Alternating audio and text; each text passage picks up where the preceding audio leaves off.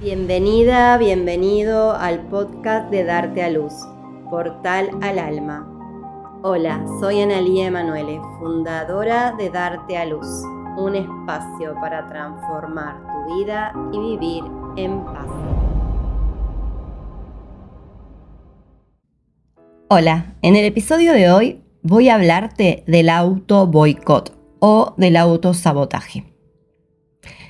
Y voy a darte los cuatro motivos por los que en general nos saboteamos. Lo primero es preguntarnos qué es el auto boicot. El auto boicot es cuando nosotros mismos nos ponemos ciertos obstáculos para no alcanzar algo que supuestamente queremos. Obviamente no lo hacemos de un modo consciente, sino que esto tiene absoluta relación con patrones inconscientes que están relacionados con algo que desconozco de mí. En síntesis, se trata de un mecanismo inconsciente que se activa cuando tenés una meta o un deseo que te saca del espacio conocido. De algún modo, inconscientemente, tu mente genera un obstáculo que te impide lograr tu meta o tu deseo. Existen muchas maneras de autosabotearse. Hoy te voy a compartir cuatro de ellas que tal vez sean las más comunes. La primera de ellas es la postergación o la procrastinación. ¿Qué quiere decir esto? Es dejar para después. Puede ser que te digas, lo hago mañana, hay tiempo, en un momento lo resuelvo. Ya lo voy a hacer, justo ahora se me presentó otra cosa. ¿Te suenan estas frases? La segunda manera es no terminar algo que comencé. Incluso puede tratarse de algo que iniciaste con mucho entusiasmo, pero algo te frenó.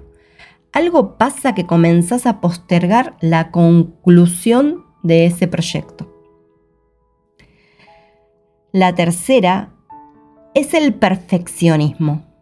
Esta ataca mucho. Si no queda perfecto, no logro terminarlo y como ese estándar es tan alto, me lleva a autosabotearme. La cuarta son los actos fallidos. Por ejemplo, olvidarte de poner la alarma del despertador justo el día que tenías un examen y quedarte dormida. Olvidarte de algo importante para tu proyecto o llegas tarde a esa reunión que iba a definir tu progreso.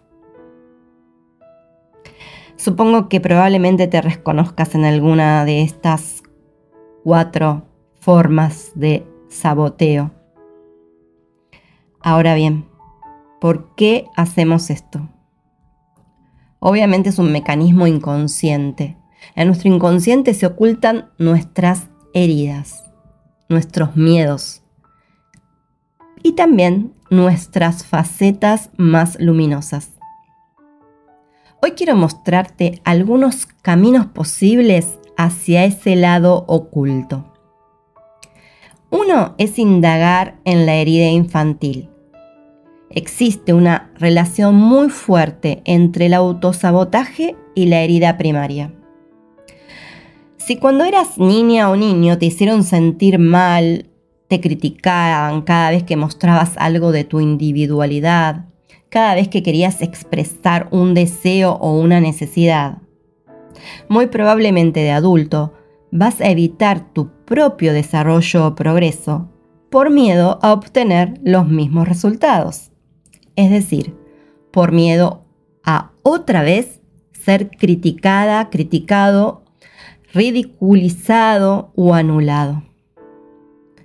Toda esta información todas estas experiencias se guardan a nivel inconsciente. Son aspectos a resolver de la herida de tu niña o de tu niño interno. Es ese aspecto de nuestro inconsciente que experimenta el abandono emocional como algo muy real y que por lo tanto debe de evitar a toda costa. Aquí pregúntate, ¿Qué relación puede tener aquello que quiero lograr con las dinámicas de mi infancia? Tómate un tiempo para responder esta pregunta porque lleva un cierto autoanálisis. Tenés que primero reconocer cuál es tu meta ahora y después identificar cómo se comportaban mamá y papá con vos cuando tenías una meta o querías algo distinto. Esas serían las dinámicas de tu infancia.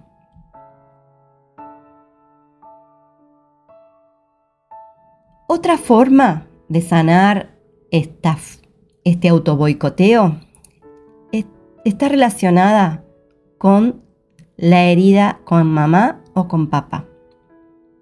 Si de niña, de niño hacías todo por ganarte la aprobación de alguno de ellos y eso te resultaba desafiante porque tu madre o tu padre nunca reconocían tus cualidades, entonces de adulto probablemente hagas todo inconscientemente para no superar a mamá o a papá, para no ser más que ellos, porque eso podría llevarte a perder su amor. Acá te invito a preguntarte, ¿qué hacías de pequeña, de pequeño para agradar a mamá y para agradar a papá?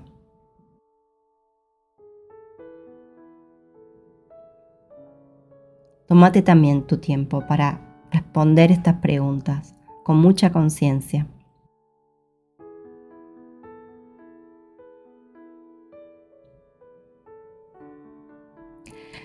Y la tercera forma está relacionada con el llamado beneficio oculto.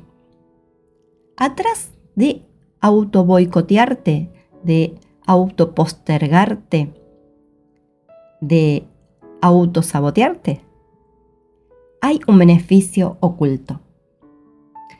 ¿Qué quiere decir esto? Que eso tiene en el fondo una intención positiva para vos. Que si consiguieras el resultado que estás buscando, algo en tu mundo cambiaría. Y eso que cambiaría tal vez te dé miedo. Por ejemplo, si consiguieras ese dinero que estás queriendo generar, tendrías que tomar decisiones respecto a tu familia o a tu pareja que harían cambiar la dinámica familiar y tal vez de manera inconsciente creas que eso puede hacerte perder el amor de ellos. Entonces, seguís postergando tu éxito. Acá te invito a preguntarte, ¿qué pasaría si logro eso que quiero? Ten en cuenta todo lo que pasaría y escribilo. ¿En qué cambiaría mi vida?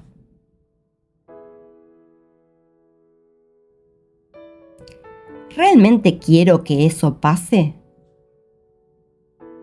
Eso me refiero al cumplimiento de tu meta. ¿Realmente quiero que esa meta se cumpla? ¿Alcanzar eso que tanto deseo realmente lo quiero? Y la última pregunta, si lo logro, ¿qué pasaría que no quiero que pase? Si respondes estas cuatro preguntas, vas a encontrar la clave. Autoindagarte, autodecodificarte. Te permite ir profundo a esos patrones inconscientes y a tus heridas infantiles. De este trabajo de autoconocimiento no podemos escapar. Si queremos crecer, debemos meternos adentro nuestro responder cada pregunta a conciencia, hacernos buenas preguntas. Nunca dejes de hacerte buenas preguntas. Bueno, espero que este podcast te haya servido, que lo hayas aprovechado. Seguramente puedas volver a escucharlo o anotarte las preguntas para hacerlas con mayor tiempo y conciencia. Y si te gustó y te sirvió, te invito a que lo compartas con tus amistades para expandir más conciencia y ayudarnos entre todos a crecer y a lograr nuestras metas. Gracias por tu compañía. Nos encontramos en el próximo episodio.